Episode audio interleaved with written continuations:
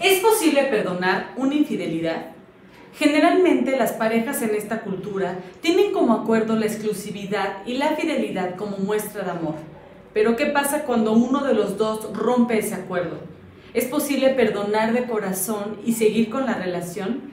Es una situación tan complicada, tan difícil y dolorosa, que aunque te lo imagines, solo el que lo ha vivido podrá entender al 100% todo lo que te explicaré a continuación. La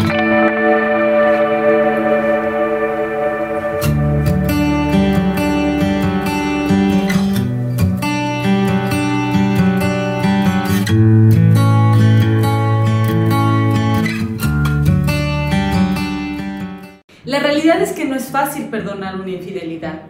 La persona engañada sufre una gran herida narcisista, se siente desvalorizado, intenta buscar las razones para comprender qué es lo que le llevó a su pareja a engañarle.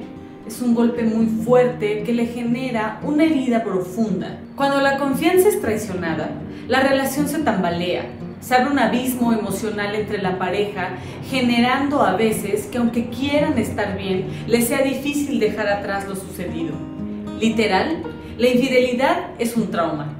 En psicología entendemos como trauma a un suceso que por su fuerte impacto emocional genera un cambio en nuestra forma de comportarnos y de sentir, llevándonos a vivir bajo una sensación de vulnerabilidad, costándonos mucho recuperar la seguridad. Justo esto ocurre con una infidelidad.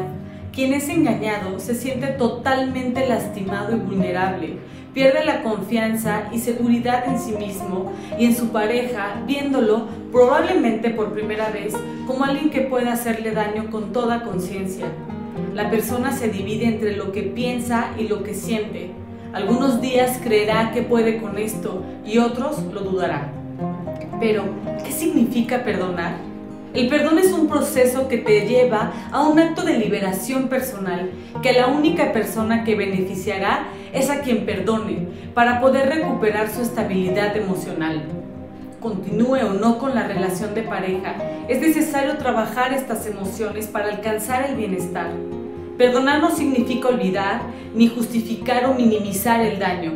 El proceso del perdón implica ser capaz de recordar el momento del engaño sin que se abra esa herida. El perdón es el paso obligatorio para la reconciliación. No se puede intentar salvar la relación si realmente no has perdonado. Al contrario, se va a dañar más el vínculo, ya que los reclamos, celos, desconfianza y peleas se acentuarán. El tiempo para poder llegar al perdón es variable. Dependerá de las creencias que tenga la persona engañada con respecto a la infidelidad. Por ejemplo, algunas personas siempre creyeron que era algo imperdonable o que es lo peor que te puede hacer tu pareja. Si es así, a estas personas les costará mucho más poder romper con sus creencias y perdonar. También dependerá de la forma en cómo se enteraron del engaño, si la pareja se los confesó o lo descubrieron por ellos mismos. Al igual, si fue una infidelidad casual de un momento, así fue una relación de más tiempo con alguien más, inclusive llegando a formar otra familia. Si en este momento estás pasando por algo así, seguramente te estás sintiendo culpable, enojada, triste, decepcionada, aturdida, frustrada, sola, con miedo y muy confundida. Lo más importante es que sepas que la decisión, ya sea la de perdonar a tu pareja o no, necesita de un proceso que merece todo el respeto. Libérate del juicio social, solo tú sabrás si quieres o puedes hacerlo. No te responsabilices de algo que no decidiste ni hiciste. Sé que tal vez deseas saber todo lo que pasó, conocer a la otra persona, saber qué hacían, confrontar la verdad con las mentiras. Pero créeme, eso no te va a servir de nada solo te vas a lastimar más y habrá mayor dificultad para perdonar. El objetivo de perdonar sería el poder hacer una lectura no distorsionada de lo que sucedió, analizar la experiencia y lo que ha generado en ti, redescubrirte, valorarte y encontrar esa paz y tranquilidad dentro de ti misma. Tras esa reflexión, podrás tomar la decisión de retomar o acabar con la relación no se trata de perdonar para seguir, sino de que evalúes si la nueva situación impide o no continuar con lo que tú quieres para ti. Perdonar una infidelidad sí es posible, pero no es fácil.